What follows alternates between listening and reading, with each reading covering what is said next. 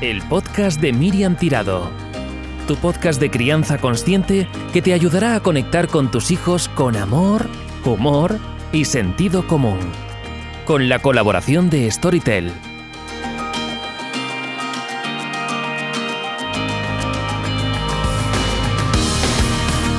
Hola, ¿qué tal? ¿Cómo estáis? Bienvenidos a un nuevo episodio de El podcast de Miriam Tirado con la colaboración de Storytel. El episodio de hoy es intenso y va sobre un tema que preocupa y no poco a muchas parejas y es cuando el embarazo no llega. En la sección La madre que me parió hablaremos con Ángels Torras, mi madre, sobre este tema que muchas veces sigue siendo tabú. Ojalá os sea útil tanto a los que lo estáis viviendo como también a los demás, porque nunca sabemos si nos tocará acompañar a alguien que está pasando por ello. Tenía tantas ganas de tratar este tema y tenemos tantas cosas que contaros con mi madre que el episodio de hoy será casi un monográfico. ¡Vamos allá!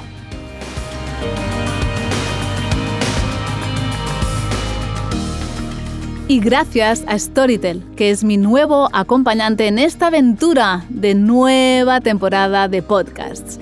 La vida es más emocionante cuando escuchas historias, libros que te transportan a mundos imaginarios o historias de no ficción apasionantes.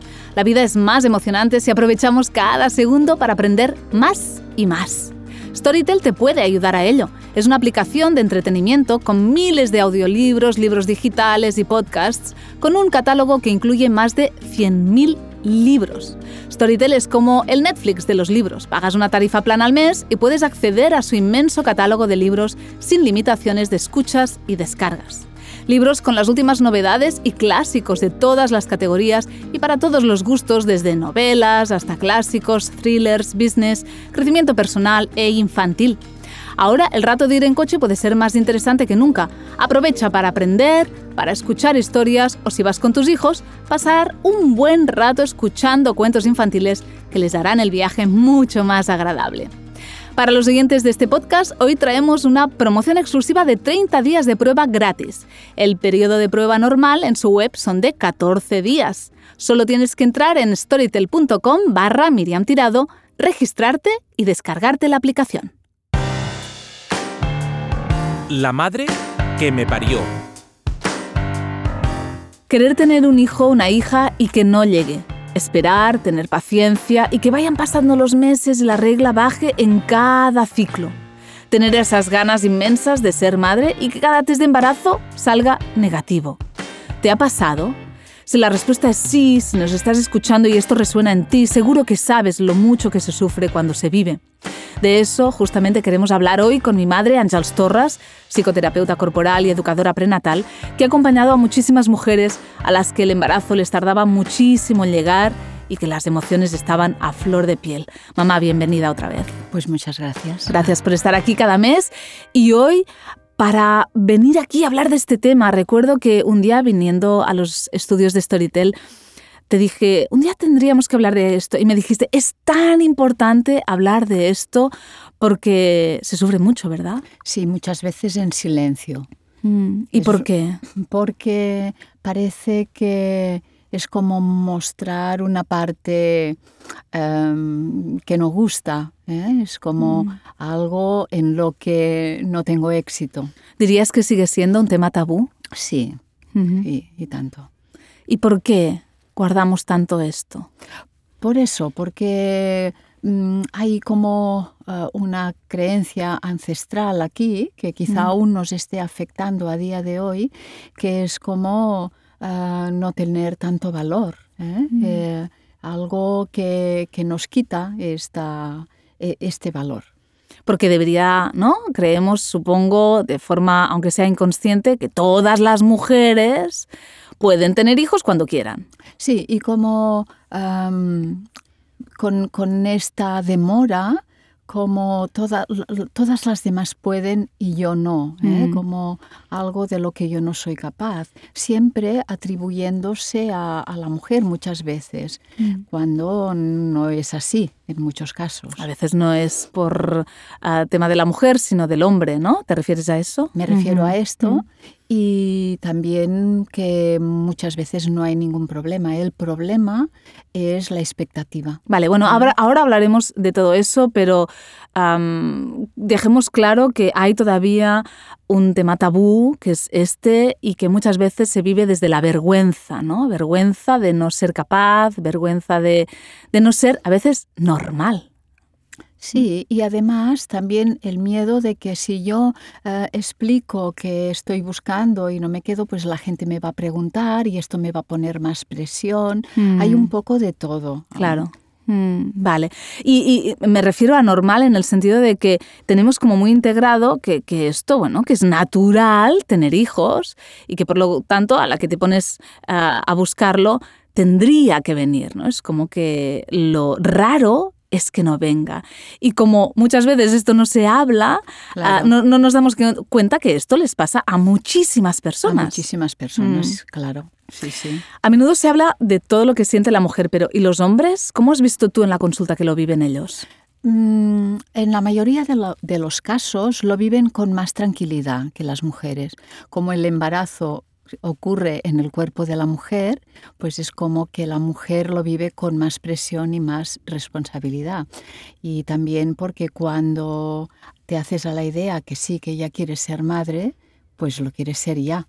¿Eh? lo quieres ser en un tiempo, porque a veces si llega muy rápido, muy rápido, también puede ser un shock, si llega a la primera.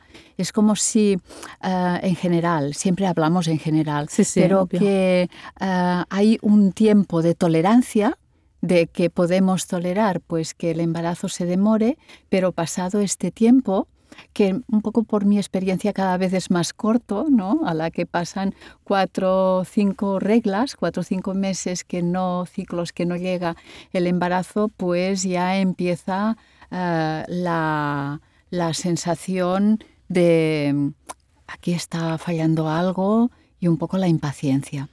Y la impaciencia es muy perjudicial para buscar un embarazo.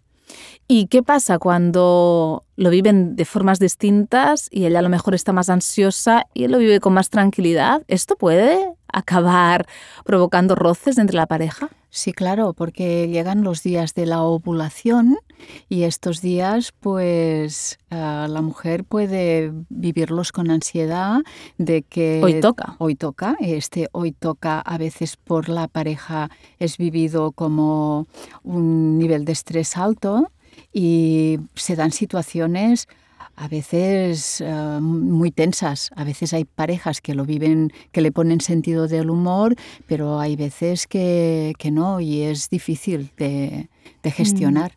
Hay algunos amigos que a veces me han dicho es que me siento como si yo fuera un semental y solo pudiera ver el amor esos días ¿no? en los que toca y sintiendo esta presión a mí ya no me apetece. Pero claro, si digo que no, ella entonces uh, se molesta. Claro, y esto si se alarga en el tiempo puede ir uh, acarreando una sensación de agobio.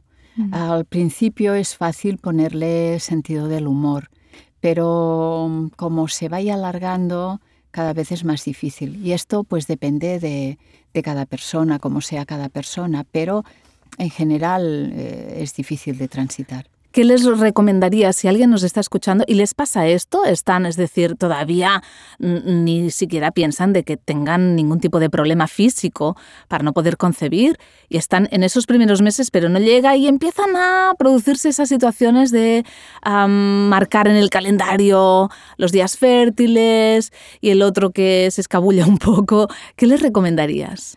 Bueno, un poco armonizarse, a poderlo hablar y poder vivir estos encuentros que, que, de cualquier encuentro de estos pues puede uh, se puede concebir pues como un momento especial poner poder disfrutar realmente es una etapa que en función de cómo se vive también se puede disfrutar mucho y puede unir mucho claro también. y entonces uh, poder ponerse la pareja en esta dirección. Vamos a no agobiarnos y a disfrutar de este tiempo. a lo mejor pues ha habido un tiempo que el hecho de, de poderte quedar embarazada es un agobio y mm, tienes que eh, estar sujeta pues a, los sistemas de, para no quedarte embarazada y en este momento puedes vivir esta sexualidad de una manera muy relajada vamos a poderlo disfrutar. Y es curioso porque hay parejas que se han quedado a la primera que luego te dicen, es que no lo hemos podido ni disfrutar, porque al segundo mes yo ya andaba mareadísima. Entonces esta etapa de vida sexual no la hemos podido disfrutar. Pero en cuanto pasan tres meses o cuatro meses y no llega el embarazo, se ha acabado el disfrute. Y hay agobio, ¿no? Claro, mm. entonces hay una dificultad de uh, vivir esta espera o esta, esta etapa que es la etapa de buscar este embarazo, pero de una manera relajada. Mm, la, los, eh, un poco la, la, los encuentros sexuales, cuando hay esta, um, uh, este propósito, pueden ser muy bonitos. Mm. No es voy, quiero conseguir quedarme embarazada desde la, esta impaciencia, sino qué bonito, ¿no? Un hijo fruto de este, este deseo amor, y de este amor. De este disfrute y, juntos. Claro, mm. entonces uh, enfocarnos, eh, que se enfoquen a, a, hacia esta, este propósito. A mí me gusta, bueno, pensar en el símil de que cuando a, a, mí me gusta mucho esquiar, entonces, claro, no puedes ir a esquiar enseguida porque no hay nieve de base, ¿no? Y si te caes, pues te haces daño.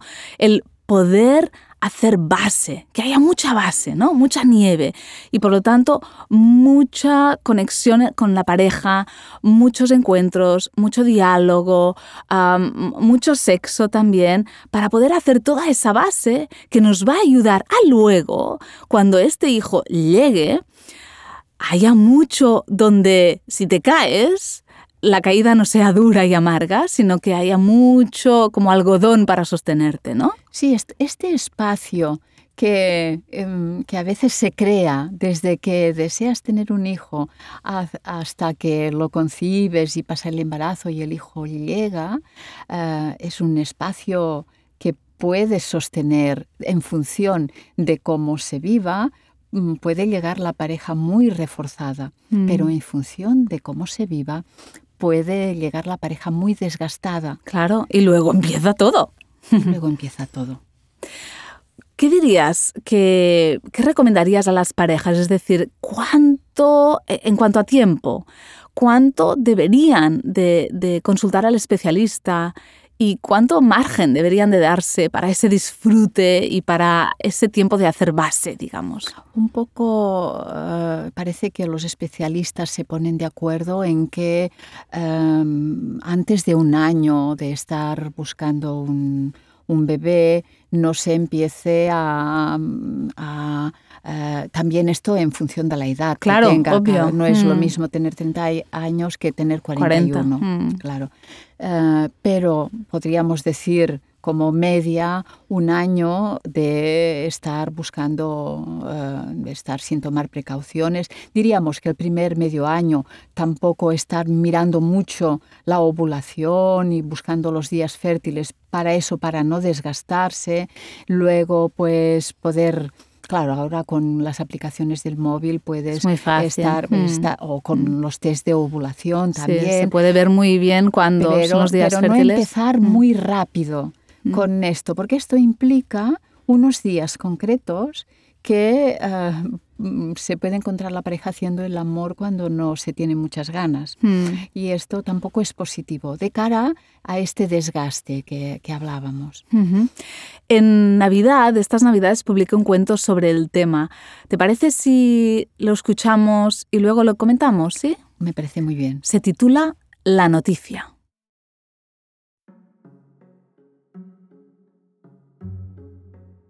Estaban todos delante del árbol de Navidad. Los nietos leían los nombres de los paquetes y repartían los regalos. Entre ellos había sobres, todos del mismo color y con un nombre distinto. Eva dijo, Los sobres lo último. Y todo el mundo pensó, ah, estos se casan. Cuando le dieron el sobre a Carlota, su hermana mayor, lo abrió con ganas de saber cuándo sería la fecha elegida. Pero en vez de eso, vio una ecografía. Todo el mundo empezó a gritar y a felicitar a Eva y a Piero, su novio italiano. Sin embargo, Carlota estaba en shock. Hacía un año y medio que buscaban el bebé que no llegaba, y esa eco se le clavó en el alma como un puñal. Lo vivió como un tú no, y sintió un dolor dentro que la paralizó. Juan, su marido, se acercó a ella y le dio la mano. La conocía lo bastante como para saber que ahora ella tenía unas ganas inmensas de llorar. Le apretó la mano mientras veía cómo Eva se les acercaba. Juan se abrazó a ella primero para darle tiempo a Carlota a reponerse. Felicidades Eva, qué guay, me alegro mucho. Gracias Juan, estamos muy contentos. Eva miró luego a Carlota, que se le abrazó también. ¡Serás tía!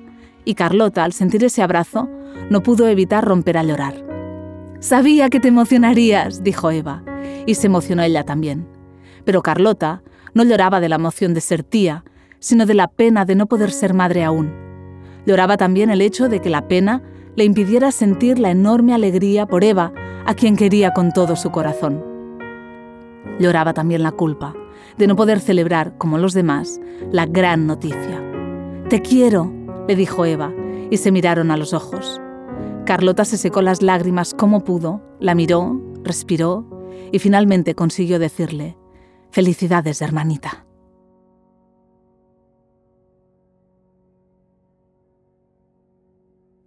Escuchábamos ahora lo que sentía Carlota, lo que le pasaba a Carlota, ¿no? Y hay ese cóctel molotov de emociones, entre ellas la culpa, cuando las demás se van quedando embarazadas y tú no, y sientes envidia, celos, rabia. ¿Qué hacer con todos estos sentimientos? Especialmente cuando es gente tan cercana, la hermana, la hermana pequeña estaba embarazada y ella no podía gozarlo como le hubiera gustado. Sí, esto es muy común, muy frecuente y esto muchas veces no se habla con nadie y se mm. vive como, como Carlota, ¿no? Con, con culpa. Esto remueve, remueve eh, cosas de, de la infancia, de cuando nos podemos haber sentido de que otros tienen una cosa que nos gustaría y nosotros no, no, tú no, tú no puedes o tú, tú no tienes derecho, a veces también de celos, de, de con los demás, las demás hermanas. Em, se mueve un cóctel que esto ya va con la persona, a veces esto pues está latente en uno y, y cuando toca en cosas tan íntimas como el embarazo, como cosas tan tan personales, pues esto emerge. Y es importante pues no sentirse culpable, poder acoger este sentimiento, poder ver realmente cómo te sientes, poderlo respirar, poderlo comentar con la pareja. No eres una mala persona por estar sintiendo esto, esto te está removiendo cosas que tienes muy en, en tu, en tu profundidad, que si no ocurre nada tan significativo alrededor, en tu entorno más cercano, pues quizá esto no se manifieste. Mm. Carlota estaba triste, estaba removida. ¿Recomendarías a las Carlotas que nos estén escuchando que cuenten lo que les sucede, lo que les pasa a las hermanas o a las hermanas o a las amigas íntimas o no es muy recomendable porque luego se pueden despertar otros sentimientos o la otra persona puede no comprenderlo. ¿Qué recomendarías? A ver, imagínate que la hermana que está embarazada nota que eh, Carlota no se, que no se alegra. A veces hay un vínculo profundo que notas, aunque una persona te diga una cosa, notas si está sintiendo claro, otra. Claro. Mm, podría ser sano explicarle, me alegro mucho por ti, pero esto me remite a una profunda tristeza porque yo también lo estoy intentando y no me estoy quedando. Em, va en función de cómo eh, seas capaz de transmitir esto, porque eh, no, para no hacer sentir mal a la persona que está Mm, viviendo claro. la alegría. No se pueden dar así consejos en general para todo el mundo. Lo que iría bien a, a una, a, a una pareja de hermanas puede no ir bien a otra. otra. Esto también pasa mucho en los grupos de amigas. Mm. Esto es muy frecuente y esto causa mucho sufrimiento. Por experiencia en la consulta, a veces hay eh, mm, mujeres que se han armado de valor y han comunicado eh, este sentimiento, no te preocupes si me notas rara, me pasa esto, esto es lo que me pasa a mí. No tiene nada que ver contigo. Mm. Exacto. No estoy enfadada contigo porque tú estés Claro. embarazada. Al contrario, me duele mucho no poder estar más contenta. No estoy contenta por lo que me pasa a mí, no por lo que te pasa a ti. Esto también, el hecho de poderlo situar em, y poderte dar cuenta que estás embarazada, que, que estás enfadada por lo, lo que te pasa a ti, podría mm, ser bueno hacer primero esta reflexión, no soltarlo así a- como a- a- Mm. de golpe y en caliente. Siempre cuando hay una emoción activa, lo mejor es primero la escucho, la observo y cuando soy capaz de explicarme desde mí lo que yo siento sin lesionar a la otra persona, lo hago. Y si no soy capaz, mm, espero. Espero y me lo trabajo, ¿no? Exacto. A veces lo que pasa es que, bueno, a las amigas, o en este caso Eva, la hermana que sí está embarazada, notan o lo sienten o se lo cuenta y entonces le- les da cosa, ¿no? Contarles, pues que tienen eco o que han visto, que han escuchado el corazón y ha sido súper emocionante o lo contentas que están o las cosas que les van pasando alrededor de ese embarazo y claro, sin querer la relación se va distanciando. Sí. Esto es doloroso muchísimo para las dos partes. Claro. Y sobre todo si la hermana no entiende, le- eh, entien- no sabe muy bien qué es lo que le pasa. A veces cuesta mucho decir, mira, estamos buscando y no me quedo embarazada. Es como lo que decíamos al principio, como si algo fallara en mí, Sí. como si yo soy menos, sí. me avergüenzo, soy menos que, que tú, que tú sí que te has quedado embarazada. Entonces, partiendo de esta base es muy difícil. Lo primero que tendría que hacer esta mujer eh, es poder, poderse amar y poderse aceptar profundamente, aún teniendo esta dificultad y con esta dificultad, los sentimientos que le, le genera, pues poder abrazar estos sentimientos y poderlos soltar y poderse sentir igual de va- val- valiosa que una, una mujer que se quede embarazada a la primera. No es cuestión de saberlo hacer mejor una Mm. que la otra. Esto va así. El entorno. Las cosas que te dice el entorno y que son tan machaconas. Por ejemplo, ah, imagínate una comida familiar y todo el mundo, ¿pero qué? ¿Y no vais a por el hijo? ¿No? Ya hace tres años que os casasteis y todavía no. ¿A qué esperáis? ¿Que solo queréis viajar? Imagínate que dicen estos comentarios cuando la pareja hace un año y medio que está buscando. Esto es muy doloroso y se vive fatal porque muchas veces se sobreentiende que una pareja, ¿no? Si está en tal edad y han hecho esto y esto y esto, lo que toca luego es tener hijos. Pues fíjate si esto ya molesta cuando aún no se está buscando un hijo, porque Se te pasa La- el arroz. Claro, esto molesta escucharlo, no te metas conmigo, Mm. eh, yo voy a tener hijos cuando decida. Imagínate esto, ser escuchado por una pareja que llevan un año buscando o dos, esto Mm. pasa.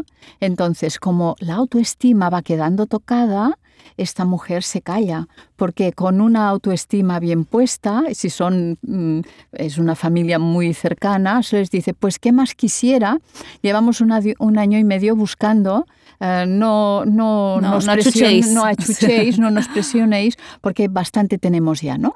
Esto sería una respuesta de una persona con una autoestima bien puesta, ¿no? Mm. Luego hay también otro aspecto de si mm, esta persona piensa que mm, no lo quiere decir porque es algo que lo quiere vivir en la, La intimidad. intimidad. Pero Mm. a veces se quiere vivir en la intimidad por estas razones que decíamos antes, por esta autoestima tocada, ¿eh? Mm. que queda, que, bueno, mm, eh, te sientes yerma. ¿eh? Es una, una obra de teatro de Federico García Lorca que va de, de una mujer que no puede quedarse embarazada y esto era un estigma y aún esta eh, sombra alargada del estigma, eh, de una manera muy inconsciente, puede estar aún así Mm. como un poco activa, como si no quedarse embarazada fuera un problema de la mujer y fuera Aquí el una patriarcado ha tenido un Sí. peso que todavía hoy sentimos, ¿no? Sí, y lo sienten también los hombres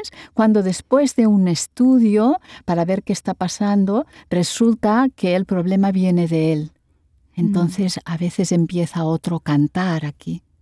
A veces el proceso se- de, de este hombre que a, a ellos se les ha vendido como que ah, dejar a la mujer embarazada, ya lo pongo así entre comillas, es como uh, ha sido su habilidad, ¿no? Entonces, cuando resulta Su mérito. Claro, y están muy contentos. No, no, yo es que mira. Es súper eh, fértil. sí. ¿eh?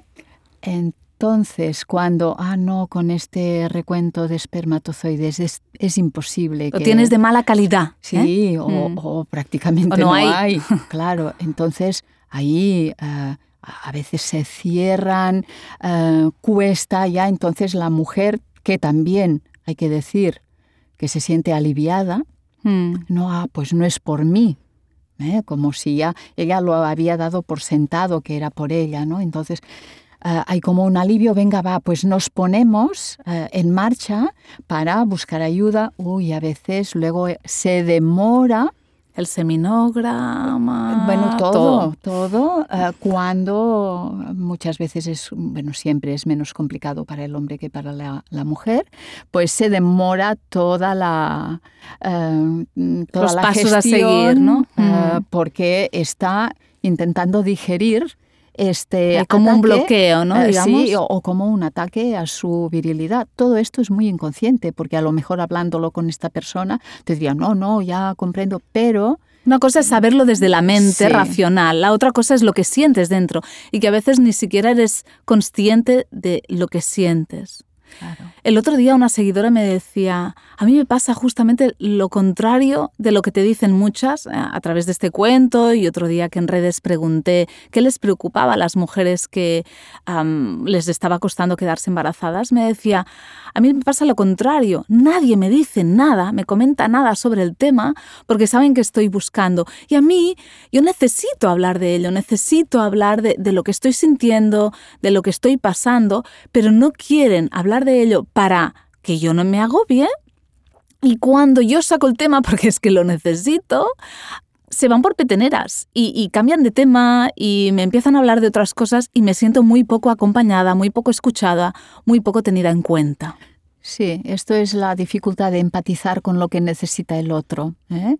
Eh, estamos eh, tan poco educados en la gestión emocional y en el acompañamiento al otro que es difícil cuando saben que esta persona pues van pasando los meses y no se queda, no le saquemos el tema, no se vaya a sentir mal. Esta mujer pues lo vive totalmente mm, eh, al revés, necesitaría Hablar, que sí. hablarlo.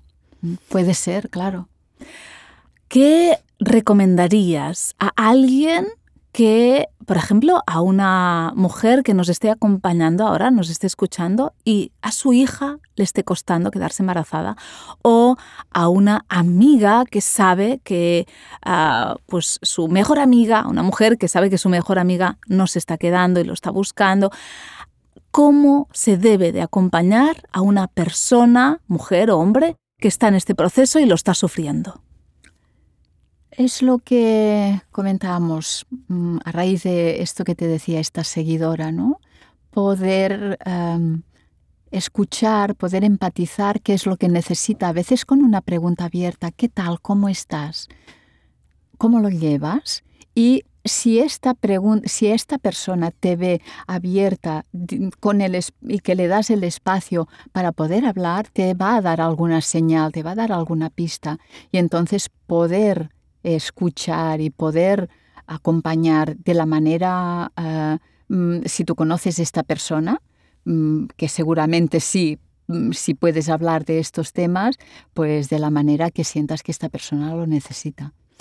A veces lo que pasa es que hemos tenido ya un hijo o una hija y cuando nos cuesta es para el segundo.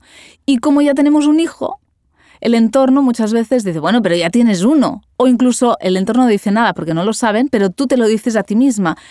Como si fueras desagradecida por estar triste, por no quedarte embarazada cuando ya tienes un hijo, como si no tuvieras derecho a querer otro teniendo ya uno. Uy, eh, esto pasa y cuando despierta el deseo del segundo hijo, puede ser tan potente como el del primero. Claro. Y esto para una persona que no lo haya vivido, que no tenga hijos, le puede resultar difícil de comprender. Pero se puede desear mucho un segundo hijo. O un tercero. O un tercero mm. también. Mm. Ah, quizá no es, más, no es tan frecuente, pero eh, mm, esto es, muy intenso y con el segundo hijo pues hay más trabajo, a veces menos, se hace menos el amor porque se va más cansado, se, tiene esto pues menos tiempo y, es igual de a veces de doloroso también. Y eh, ahí sí que también puede entrar que um, uno desee un segundo hijo o un tercer hijo y el otro no. O no ¿eh? tanto. O ¿no? tanto. Y aquí pues los tiempos, armonizar los tiempos, poder... La clave siempre es la comunicación. Claro. Si uno desea o una desea mucho un segundo hijo y el otro no, pues ahí también hay cosas que van pasando de manera inconsciente, pues que el que no está con tanto deseo, pues eh, le cuesta más encontrar este, estos encuentros para que la concepción pueda suceder. Hay aquí muchos, muchos matices. Mm.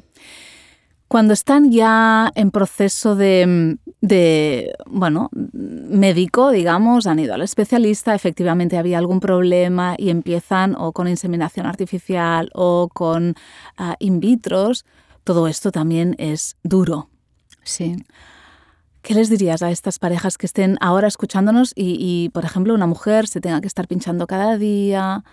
¿Qué les puedes decir para darles algunas pistas de cómo llevarlo mejor. Sí, ah, ir conectando con este bebé que está por venir. Estamos en este tiempo preparando, ah, eh, es un poco como el que tiene que venir un invitado muy especial en casa y vas a hacer obras, ¿no? Un poco es como poner la casa a punto poner eh, todos los elementos que eran posible esta gestación.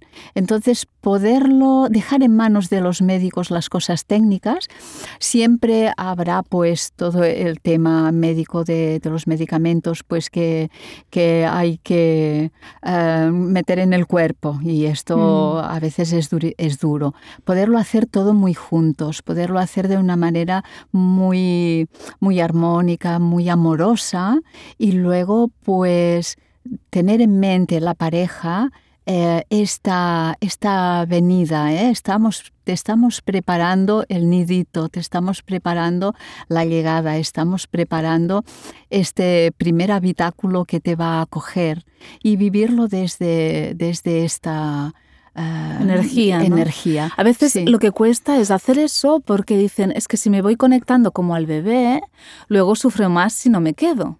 Bueno, el bebé viene cuando, cuando viene. ¿eh? Mm. Entonces es un poco... Ah, son estas cosas que no podemos controlar, el dichoso control. ¿eh? Mm. Poder lo, lo, dejamos pues en manos de la vida llegará cuando llegue. Lo que pasa que yo no sé el momento mm. en cuánto va a ser esto. No sé si va a ser esta vez, ¿no? Entonces, ¿cómo también se percibe muchas veces cuando estás buscando un hijo, ¿no? que tienes esta sensación de presencia, tienes a veces la sensación de que, te está, que está cerca, pero no mm. sabes en qué mes te, va, te vas a quedar embarazada, pues esto puede continuar con este eh, acompañamiento para quedarte embarazada a nivel técnico. Suerte que ahora las mujeres que, o las parejas que tienen dificultad para concebir, pues está toda esta técnica que las ayuda. Entonces, esto también puede despertar en el corazón de cada uno un profundo agradecimiento que viene estar viviendo en esta época, en esta época y en este lugar del planeta que tenemos acceso a, esta, a esta tecnología, a esta ciencia. Entonces, desde el primer momento y también pues el día, pues si es una fecundación in vitro, el día que te, que te hacen la, la transferencia, ¿no? Ponerle mucha conciencia, ¿no? Sí, mm. el día anterior, poder eh, estar muy preparados, em, eh, sabes el día, eh, sí, sí. tú no sabes el día en que que estás concibiendo el día justo que te quedas embarazada, pero en, en esta, cuando hay... En estas eh, eh, circunstancias, sí, claro. Entonces se puede preparar muy bien. Yo, de hecho, acompañando parejas en este proceso, se viven momentos con la pareja de mucha unión. A veces es muy frío, Uh, el, el, acto médico, pero si la pareja está muy centrada, muy conectada y muy abierta a esta posibilidad, a esta vida que, que están acogiendo, puede ser muy bonito. Mm, qué bonito. Porque, eh, eh, y esto también da esperanza, ¿no? yo me acuerdo de algunas amigas que han pasado por eso y que me decían, es que como al no ser natural, ¿no? Es como ah, el proceso va a ser como menos, ¿no? Y cuando podían encontrar estas estos momentos increíbles de unión, de amor, de conciencia, es como que les, les hacía sentir muchísimo mejor, ¿no? Porque a lo mejor no había acto sexual eh, de ellos dos, de unión, de clímax, de orgasmo juntos, que, les produciera eso, pero había otros momentos que también eran muy potentes a, a nivel de pareja, ¿no? Sí, y cuando en el, eh, reconozco y me acuerdo de, muchos momentos de, gran alegría cuando en la próxima visita después de una fecundación in vitro te confirman que estás embarazada, ¿no? toda, toda esta em, la tensión que se puede haber acumulado se suelta de golpe y entras en contacto con una alegría, una alegría profunda, mm. a veces incluso superior a cuando ves una prueba de embarazo, eh, mm. cuando es un proceso natural, podríamos decir. Mm. Ah, el amor está en ti, ponlo en todo y verás el cambio. En estas parejas, ¿tú crees que hay más miedo a la pérdida gestacional que en las que conciben de forma natural? Como ha costado tanto, es un embarazo tan preciado, no digo que los otros no lo sean, pero normalmente se llega aquí, lo que decíamos, como un poco cansados, desgastados, pensar de volver a empezar, eh, esto pues supone, que duda cabe, eh, un plus en, la preocupación. Hmm. Y hay parejas que después de que han visto un positivo, ah, luego no anida, no tira hacia adelante y hay una pérdida a las X semanas. Esto es un mazazo tremendo, ¿verdad? Sí, lo es siempre, pero en estos casos que a lo mejor hay una pareja que lleva tres años buscando, cuatro años, no sé cuánto tiempo de tratamiento, cuando pierden a ese bebé es, es tremendo. Y con toda la movida hormonal que esto supone, supone mm. es, es muy duro. Pero eh, esto, presencia, acogiendo, buena armonía en la pareja y poderlo atender, poderlo vivir juntos, esto es más unión, esto es, bueno, es la vida. Mm. Mm. La vida en la que también tenemos que como aceptar de una forma profunda, porque una cosa es aceptar desde la racionalidad y otra cosa es integrarlo profundamente, de que hay cosas que no controlamos. Esto es vital. Ah, todos los procesos que intervienen las hormonas, ah, cuando ponemos el control, cuando ponemos demasiada atención, quiere decir que ponemos tensión ahí, esto es fatal. Eh, todas sabemos pues que en algún momento en, después de una relación de riesgo pues no quiere que no y, no es momento de quedarte embarazada. El simple hecho de querer que te venga la regla hace que la regla se retrase. El hecho de mm, a lo mejor estás embarazada a final del embarazo y te dicen si no has parido tal día te lo vamos a inducir esto es tremendo porque esto hace que la mujer quiera quiera quiera parir y esto demora el ponerse de parto, porque en todo se requiere esta, este proceso que lo, lo gestiona eh, la parte más inconsciente del cerebro. Aquí la parte intelectual, la parte de la voluntad sobra.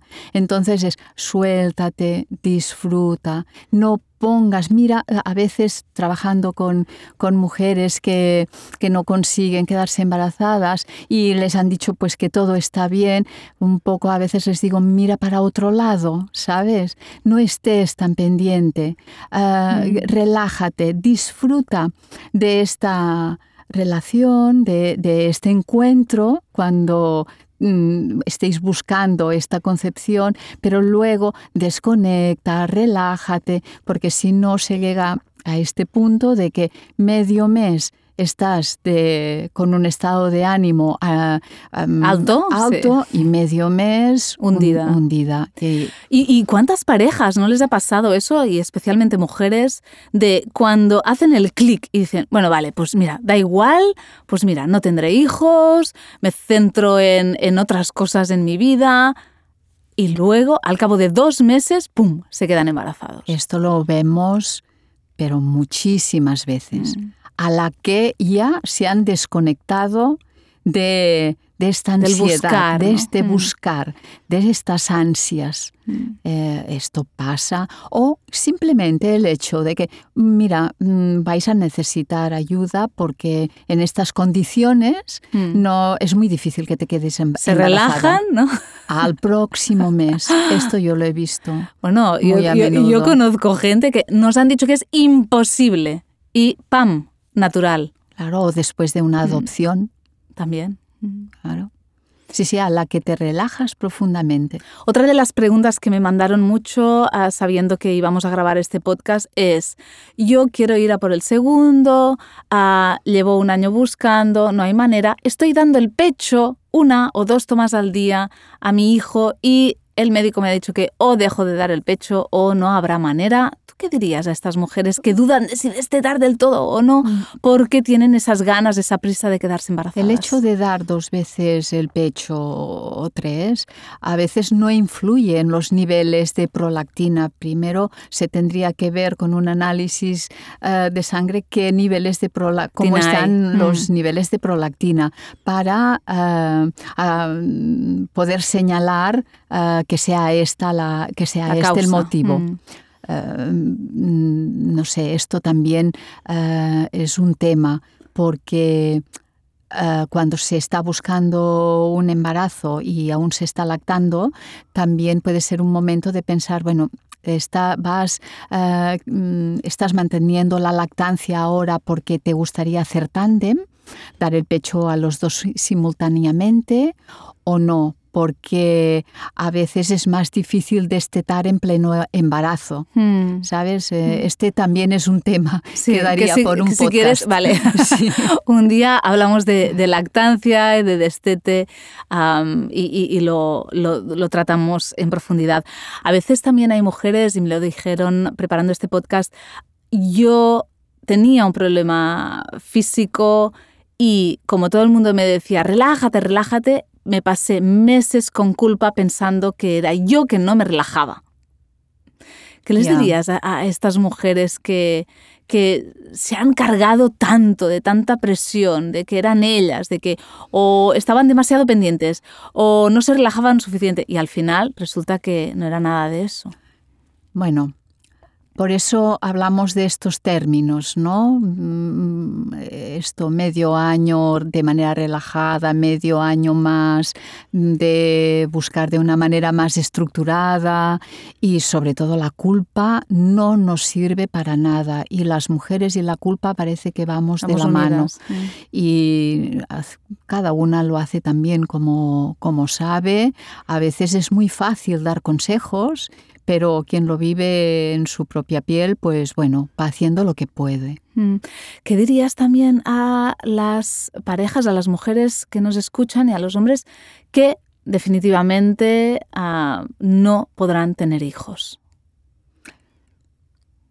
No podrán tener hijos mm, de ninguna de las maneras, ¿te refieres? De ninguna de las maneras. Es decir, que ha llegado una edad, ha, llegado unas dificultades, han hecho, por ejemplo, imagínate, cuatro in vitros sin resultado y al final han dicho, bueno, lo dejamos ya y hay ese, ese dolor por ese duelo, ¿no? Pues vivir el duelo, si se ha descartado también la adopción o ser padres de acogida, hay otras, otras opciones. para canalizar el deseo de, maternar y paternar a, un bebé o a un niño más grande.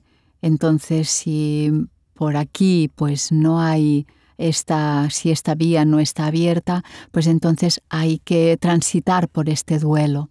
Mm. Eh, hay que estar, eh, darse el tiempo y puede ser distinto el, de una persona a la otra, ¿eh? dentro de la misma pareja, mm. poderse autoacompañar y acompañar al otro, no tener prisa, poder pasar primero, bueno, cada fase del duelo, pues poderla transitar el tiempo que haga falta. Algo que me gusta a mí como poner mucho énfasis en, en todas las mujeres, tanto si tienen hijos como si no, tanto si les cuesta como si no, y es que no busquemos la felicidad en el exterior, en, los hijos, en la pareja, en, el trabajo, y, cultivemos esta ah, sensación de suficiencia por lo que ya somos. Eres suficiente tanto si tienes hijos como si no eres correcta, eres perfecta tal y como eres. Porque si no, a veces parece que una mujer sin hijos sea menos que una con hijos. Sí, estoy totalmente de acuerdo contigo. Y si podemos ¿no? integrar profundamente que somos suficientes, podremos buscar qué es lo que queremos en la vida más alineado a lo que realmente necesitamos, a lo que realmente sentimos, y no poniendo a toda la carne en el asador en algo que a lo mejor lo que nos hace es tener la expectativa de que seré feliz cuando consiga eso, cuando consiga ese hijo. Menuda responsabilidad le ponemos a esa maternidad, ¿no? Esto debería ser ya como la base, ¿no? Claro. Eh, esto debería estar al principio, principio de todo. Mm. Estoy totalmente de acuerdo. Sabernos suficientes, tal y como somos en cualquiera de los procesos que estemos viviendo. Ojalá que si nos, estás escuchando y estás viviendo por algún, estás pasando, atravesando algún momento un poco difícil, puedas sentir profundamente esto, integrarlo, que eres suficiente, que eres correcta, eres correcto ah, y, que, y que en el fondo, el fondo está todo bien. Gracias, mamá, por todo lo que nos has compartido hoy. Estoy segura que muchas parejas se habrán sentido identificadas y espero que también aliviadas con tus palabras. Me ha gustado mucho hablar de este tema largo y tendido. Ha sido un placer. Muchas gracias. Un abrazo. Leer nos hace libres. Ahora te voy a recomendar dos lecturas que te pueden ayudar sobre el tema que acabamos de tratar y que encontrarás en Storytel en formato audiolibro para que no puedas decir eso de es que no tengo tiempo de leer. Uno de ellos es 42 recetas de comidas para impulsar la fertilidad de Joe Correa y el enfoque naturopático de la fertilidad de Julissa Hernández.